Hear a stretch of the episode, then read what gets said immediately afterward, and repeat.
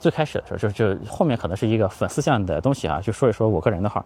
然后我个人的号呢，其实，呃，本来是周更的，周更其实坚持的时间还蛮长的，对吧？然后到后来呢，逐渐的变成了一个那个月更型的一个选手啊。然后，那个主要是，其实我花在自媒体上时间并没减少很多，但是主要做了那个另外的两个频道嘛，就是 f r e n Tech 一个频道，就是高线路的一个频道。f r e n Tech 那边呢，因为一些就是其他的原因哈，可能要稍微暂停一段时间。然后高线路的这边呢，这个就逐渐的再交给这个团队去做。然后这一块儿怎么想的这个频道怎么弄的，就将来可以。其实我拍好了一个视频哈，就是我现在录视频的这个节点还没往外放，然后将来放出来给大家可能聊一聊，对吧？对自媒体有兴趣的可以看。嗯，然后就是其实我之前做视频的时候，周更的时候呢，其实有的时候质量也没法完全拍出我喜欢的这个这个东西来。但自媒体这个事，往往就是你喜欢的东西。看的人反而不多，你你不喜欢的东西呢，看的人就会很多，也就不是说就会很多，就有可能就很多。比如说我之前有几个视频，其实就是故事讲的也蛮流畅的，视频本身没任何问题。比如说我给大家讲滴滴啊什么的，但那些东西呢，其实你看一些资料，找一找文章，其实和我讲的也不会差很多，对吧？那里面虽然有我的一些小的想法，但其实本质上讲，那其实也不能算是我个人的一个东西。就当然，对吧？那我后来呢，就是说。就是从呃调整之后，我现在所有录的这些东西呢，基本上都是这个不是靠查资料写出来的，对吧？就是我的想法给大家聊，他们我基本上现在录视频也不会查什么资料什么，就是聊我怎么想的，呃，但这个其实不是在外面能看到的这个东西吧？现在这样的一个状态，我觉得这个我挺满意的还是。然后还有做自媒体的一些感受呢，就是我们现在这一桌人坐下之后呢，就经常一桌人往桌上一坐，就是一千多万粉丝。那在这个时候，我往往是给大家添零头的那个。但是这种和大家坐在一起的聊天啊，这种就你能感受到桌上的这些人都是挺有影响力的人嘛，就感觉其实蛮爽的。还是你比如说，你看他看我的，我背后的这个人也有个几百万粉丝的，嘿嘿，然后就和大家一起聊嘛，就是经常有的时候就是坐在一起啊，然后就大家觉得你这个这个这个这个这个。就甚至就有一次，一个朋友跟我说：“哎，我特别喜欢喜欢谁？”我说：“他就在我边上呢。”就这样的，就是你会感觉到你身边的人，哇，这东西能动啊！这是个船吗？我靠，我回不去了。这几个人把我的梯子拆了，然后就会经常觉得这一桌人有这么一两千万粉丝或者怎么样，他是一个很有，就会感觉到好像这一桌人就能影响到非常多的人。这是挺有意思的一个事儿，然后这个，但是做自媒体这个事儿，我个人呢其实就是没有，就是赚到什么钱什么的，因为我们前一次这是第二次搞团建嘛，第一次团建的时候，那个就是呃我们在一起玩一个什么游戏呢？就是那种呃你做的一个什么事儿，如果别人没干，就掰那个手指头嘛。然后我当时就那个因为有一圈人，大家都是做视频的人嘛，我就说。这个我从来没接过账单，然后我就看到所有的 UP 主，所有的搞视频的人把手指头掰断了都，当然还有我们的那个运营同学没有掰，对吧？然后这个当时我记得老蒋气的就是大骂钱尼斯的负资产就是你，就 是这里说我没那个赚钱呢，不是说我有多清高或者怎么样啊，就是能赚的钱，比如说你顺手就赚的钱，谁不想赚的，对吧？就我也是想赚的，但就是因为说法，第一呢粉丝量确实没有那么高，第二呢。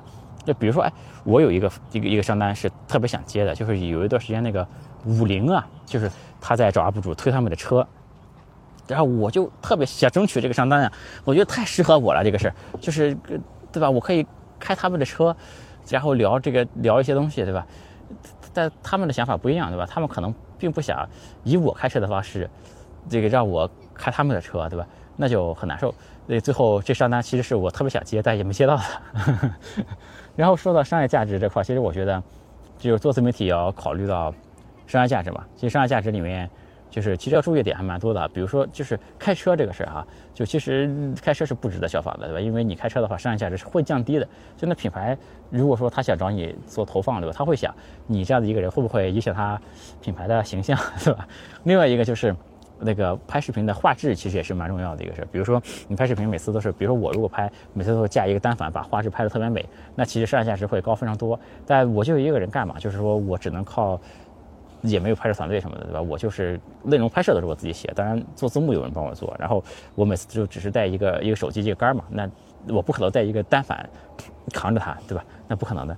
那但是这样呢，你画质低一点呢，那品牌方面可考虑是说，他投了你，他够不够档次，对吧？那就会可能会有点问题。然后所以说，我看我的这个评论里面还有人问，就是你做视频用的什么设备啊？对，怎么样？就是你学我这干啥，对吧？你学点好，对吧？我的优点这么多，你不要学这种这种东西，这个降低商业价值的东西，对吧？然后我自己这个录视频，其实就是近期录的最满意的一个就是那个倔强嘛。就我觉得我录视频环境也是这个内容的一个一个部分，对吧？这个我录这个学校那一期就是在一个小茶馆里面，然后正好配合那个那个文章嘛，就是从白天到晚上，然后随着。那个女主角一步步走向黑暗，然后那个背景也就这样深，是我有设计的一个东西，其实我觉得特别有意思。然后甚至我觉得那个我录背景这些旁边的这些对我的一些干扰啊、底噪啊、BGM，就那个我说的就是说，上次录绝的时候有人说你那个 BGM 怎么有是唱戏的？但不是我的 BGM，就我旁边就有一个人唱戏，就是那个景点里面有一个人唱戏。我觉得这都是听到一点环境的。这个噪音，那有人有的观众可能会说，你的视频有时候噪音这么大，但我觉得这个噪音也是这个气氛的一种。就比如说我坐那里撸个串和大家聊天，对吧？那不可能是一个很安静的一个环境，那他就是我是想要的这样的感觉，对吧？就是其实我想要的是那种老朋友聊一聊天。我是假设对面是有一个人的，我是假设这个人是一个老朋友坐在对面，我和他聊，大概这样的一个一个感觉。然后其实做自媒体，真正正式的做法是你要考虑到你每一期都有新的观众来嘛。新的观众来，但其实我个人往往是以一种和老朋友聊天的这种态度和大家聊，然后就会这个新观众来，往往他不知道内情啊，就是说你小子装逼啊，是不是？或者怎么？其实整体上我还是一个很谦虚的人，对吧？尤其是在现实世界中，我真的是一个很谦虚的人。就比如说我在聊个人故事那一期，就是。就我荣誉其实很别的荣誉很多的，比如说我还是中国音乐家协会的成员，对吧？为什么这里说呢？因为我在另外一个频道提过一嘴这个事儿哈。但是你说你你是不是哎，还这不还是给大家说了吗？是不是无形装逼最为致命，对吧？但我前面三年都没提过，对吧？自媒体做了三年，就如果一个逼我憋了三年都没装，那这不也是一种谦虚嘛，对吧？这 这录视频做就我这种视频录法真的是。遇到各种情况就很多，比如说他们刚才把我这个船给我弄到这个水中间来了，我本来是边走边给大家拍，那现在，操，我现在都不能走了，只能在这坐着了。然后我比如说在录自己的那个那个视频的时候，就是个人经历那一期视频，其实我之前看过智能路障的一个视频，我特别喜欢他那一期，就他有些视频讲他以前怎么赚的钱，一些经历啊什么的，就是我看完之后，首先我想觉得他讲非常好，第二想法就是我觉得我也行。因为我经历也很多呀，就是给大家讲讲我自己以前做生意的一些小故事什么。其实，在饭局上或者是怎么样，我经常和一些小伙伴聊我之前做了什么生意，怎么做的，怎么怎么样。我觉得智能路上聊这个我也可以聊啊。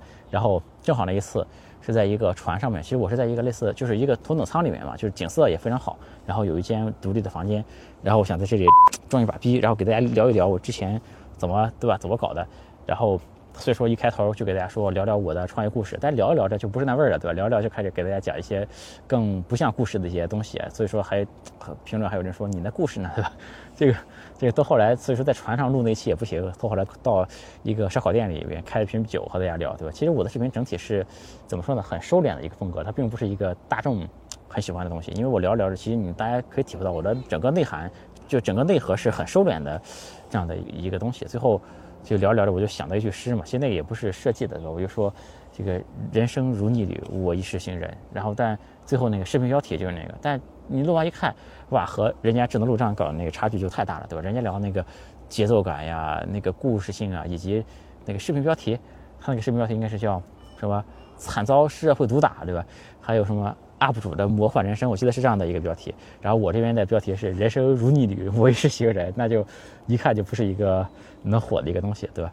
然后包括那个还有一那次聊的一首诗，就是口弦山石系那个诗，其实是讲那个精卫填海的，就是就是我看还有很多观众挺喜欢那个诗的。就是我因为坐在一个船上面，这个创业嘛，就是突然就想到这首诗：这个口弦山石系，心愿海波平，这是一种这个理想主义的东西。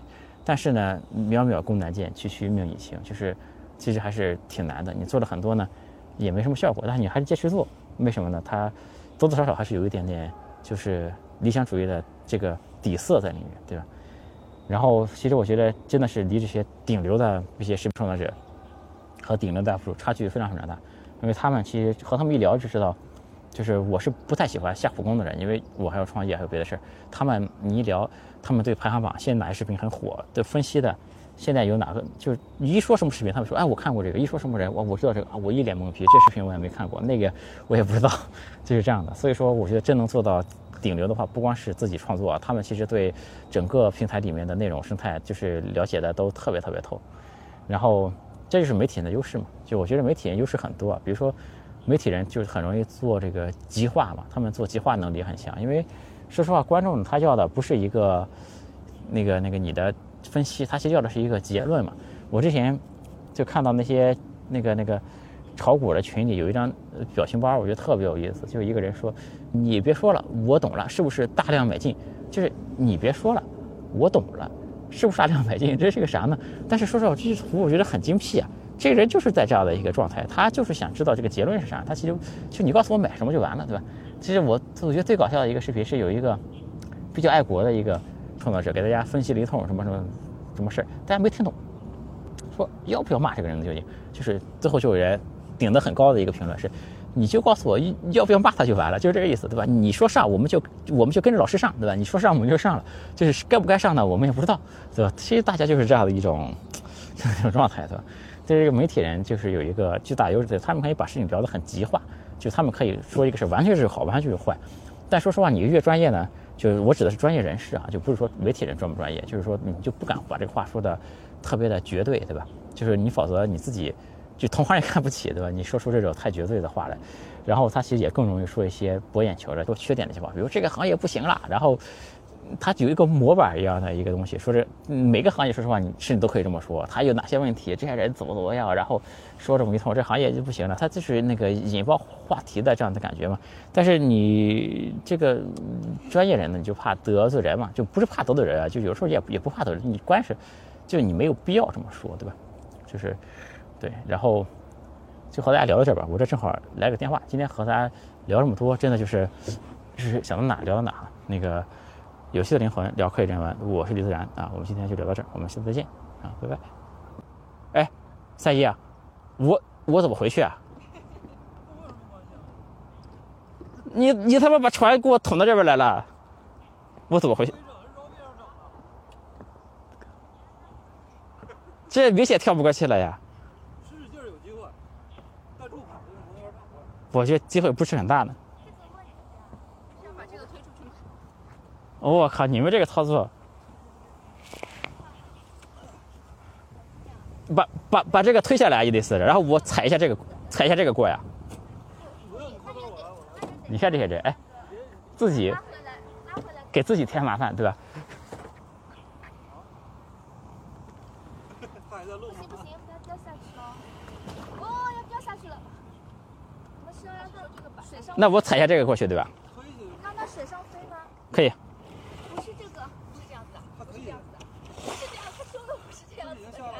但我踩着这玩意儿不掉下去了，我靠！说了不是这样的，掉是掉不下去，掉不下去啊！你你你你，那不不行，你要快点跑。我操，真的假的？想踩中间，别说话。你踩中间肯定会翻，但是你要快点跑。踩中间，把手机先护好。手机先护好啊！来，但是我觉得这是个素材呀，你能不能借一下？能能够得着吗？接不住。不行，算了算了算了。我来了。你要不扔过来得了。我来了。我也害怕。你等一下，你等一下，我给你拍一下，我给你拍一下。不用不用不用不用不用不用，我来了我来了。我来了。哇！哇！